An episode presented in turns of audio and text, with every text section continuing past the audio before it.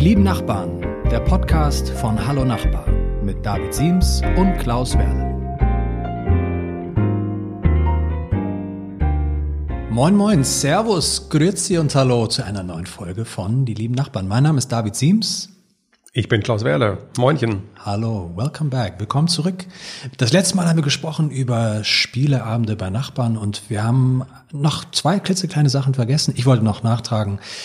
Mein persönliches All-Time Lieblingsspiel ist natürlich Monopoly Beatles Edition, wo man mhm. ganz wunderbar nicht auf War der ja Parkstraße, sondern ähm, einmal durchs Beatles-Universum.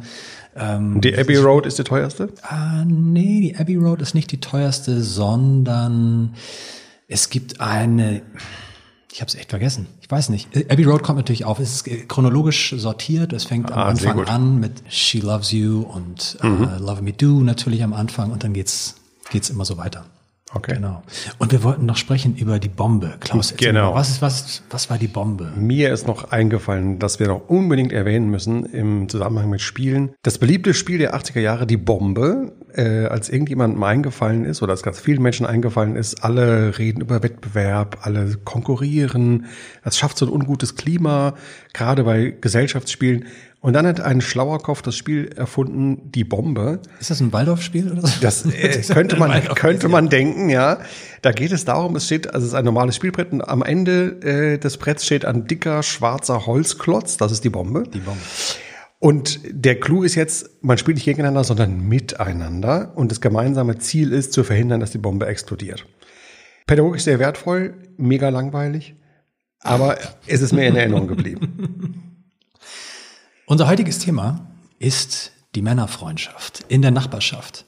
Und wenn man so will, ist ja die Männerfreundschaft in der Nachbarschaft sehr oft vorhanden, wenn man zum Beispiel einen Pokerabend macht. Zum Beispiel. Ein klassisches Phänomen der letzten, ich würde sagen, fünf, ja eher bis zehn Jahre. Das Poker hat ja so ein merkwürdiges Revival erfahren. Texas Hold'em. Wir haben früher immer Strip Poker gespielt in der Grundschule ähm, oder Leider ein. Podcast. Ähm, ja, äh, Strip Poker ist so ein bisschen aus der Mode gekommen. Texas Hold'em gibt's auch auf Eurosport und auf allen möglichen Kanälen. Max Kruse, der ehemalige Werder Bremen-Spieler, ist ja auch ein recht passabler Pokerspieler. Aber du bist auch einer und ich weiß, Klaus, dass du auch regelmäßig Pokerabend machst. Erzähl mal von deinem letzten Pokerabend. Ja, also wenn, wenn die Bombe ähm, äh, maximal langweilig, aber pädagogisch wertvoll ist, ist natürlich Pokern das genaue Gegenteil. Ähm, in der Tat, ab und zu spiele spiel ich Poker, regelmäßig wäre zu viel gesagt. Ähm, ja, wie das halt so ist. Das ist halt ein klassisches Bro-Ding. Typen sitzen zusammen, trinken alkoholhaltige Erfrischungsgetränke aus äh, schweren Gläsern und verlieren eine Menge Geld. Ist das so ein bisschen wie in Casino Royale? Also James Bond, gibt es auch so ein, vielleicht einen Gastgeber, der ein bisschen eine bösere, eine böse Aura hat, so wie Nein, alle sind ganz gut drauf, alle sind nett. Es werden- sind auch keine hohen Einsätze, sondern es geht eigentlich um den Spaß. Und Pokern ist ja, wenn wir von Männerfreundschaften sprechen, ist ja so, sag mal so ein klassisches Ding, über das ähm, nach, also männliche Nachbarn zu Freunden werden können. Ich glaube, da gibt es so zwei äh, zwei Kategorien. Das eine sind solche typischen Männersachen, Poker spielen, Fußball spielen, zusammen Fußball gucken. Und das zweite Blumengießen. Blu- Blumengießen. Das zweite sind halt so Wettbewerbsdinge, so nach dem Motto, ich bin um die Alster gelaufen, schön für dich, ich bin um den Mont Blanc gelaufen, äh, solche Geschichten. Und dann gibt's vielleicht noch eine dritte Sache, das wäre sowas im weitesten Sinne technische, technische Gadgets. Also irgendwie mein Nachbar Ralf hat noch neue Drohne, die muss ich mir jetzt mal angucken. So, oder ich gehe mal kurz rüber und leihe mir die Heckenschere aus. Mit Motor natürlich. Ähm, und das hat natürlich die, die Folge, dass das nur ein Anlass ist. Und dann kann man schon mal zwei, drei, vier, fünf Stunden bei Ralf verbringen und ein bisschen später nach Hause kommen. mit gewissen Erfrischungsgetränken Mit bisschen Bier. kombiniert. Richtig, richtig. Äh, Und das ist so, glaube ich, die Art, wie viele Männerfreundschaften unter Nachbarn entstehen über so eine Brücke. Sei es Wettbewerb, sei es ein Männerspielabend, sei es irgendwelcher technischer Spielkram. Bist du mehr so der Konkurrenztyp, dass du dann mit Ralf war das? Ralf? Hast Ralf, du, ja. Mit Ralf? Bist du mehr der Typ, der sich mit Ralf duelliert, dann ähm, sonntags im Morgengrauen mit Bajonett irgendwie oder seid ihr, seid, trefft ihr euch über diese Gadget-Schiene? Was ist eure Verbindung? Äh, ich glaube, also Konkurrenztyp bin ich nicht. Ich glaube, wir treffen uns über die Gadget-Schiene, wobei ich gar nicht so ein Gadget-Typ bin, aber ich mag es Also ich mag Menschen, die sich für Dinge begeistern können. Mhm. Mir, mir fehlt das, also bei Technik fehlt mir das so ein bisschen.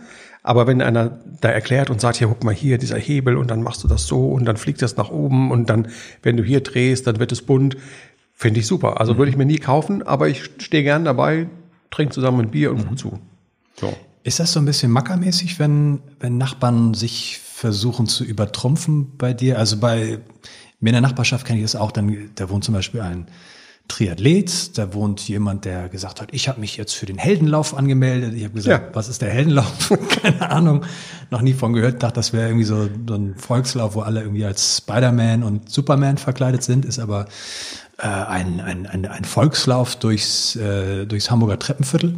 Oh. Ähm, und ähm, wo ich gemerkt habe, es ist, ich glaube, so ganz aus den Köpfen kriegt man es nicht. Also irgendwie versucht sich schon nicht jeder zu übertrumpfen, aber so eine Beziehung unter Männern in der Nachbarschaft ist ja was anderes als mit den besten Freunden. Das ist richtig, weil man braucht ja irgendeine, sag mal, irgendeine Vergleichsebene. Oder man braucht überhaupt irgendeine Ebene und es ist halt bei Männern erstmal oft der Vergleich. Insofern glaube ich schon, dass das, ähm, dass das eine große Rolle spielt. Ja, bei mir ist das jetzt nicht so oft der Sport, aber dann vielleicht ein anderes Spiel oder die Blumen gießen. Die Blumen gießen, ja genau. Ich kann extrem elegant die, die Gießkanne halten. Das kann, glaube ich, keiner so gut wie, eine, wie Habe ich schon beobachtet bei dir. Ja. Genau. Das Tolle bei einem Männer, bei einer Männerfreundschaft in der Nachbarschaft ist ja auch, dass man sich immer mal wieder so hin, hinfortstehlen kann. Ne? Also wenn es, wie du halt schon meintest, ich gucke mir mal die Drohne an oder ich gehe mal kurz zu Dirk rüber, um ganz kurz nur irgendwas mir auszuleihen, die Bohrmaschine oder ein Salzstreuer und am Ende äh, war man dann doch wieder sehr viel länger da. Also bei mir, ich habe einen, einen, einen, einen Nachbarn, Dirk, ähm, der kommt aus Detmold und ich finde es interessant, dass wir eigentlich nur so drei Themen und diese mhm. drei, und drei Themengebiete und diese drei Themengebiete werden so abgegrast und dann wird es auch gerne mal ein bisschen stiller zwischen uns. Aber äh, einvernehmliches Schweigen. Einvernehmliches Schweigen, ja. Wobei Männer ja generell ob jetzt Nachbarn oder nicht, sowieso nicht so viel reden. Also auch wenn ich da mit Ralf über die Drohne spreche, das ist natürlich in erster Linie gucken, zeigen, neue Bierflasche aufmachen. Mhm. Viel, wahnsinnig viel geredet wird da ja eigentlich nicht.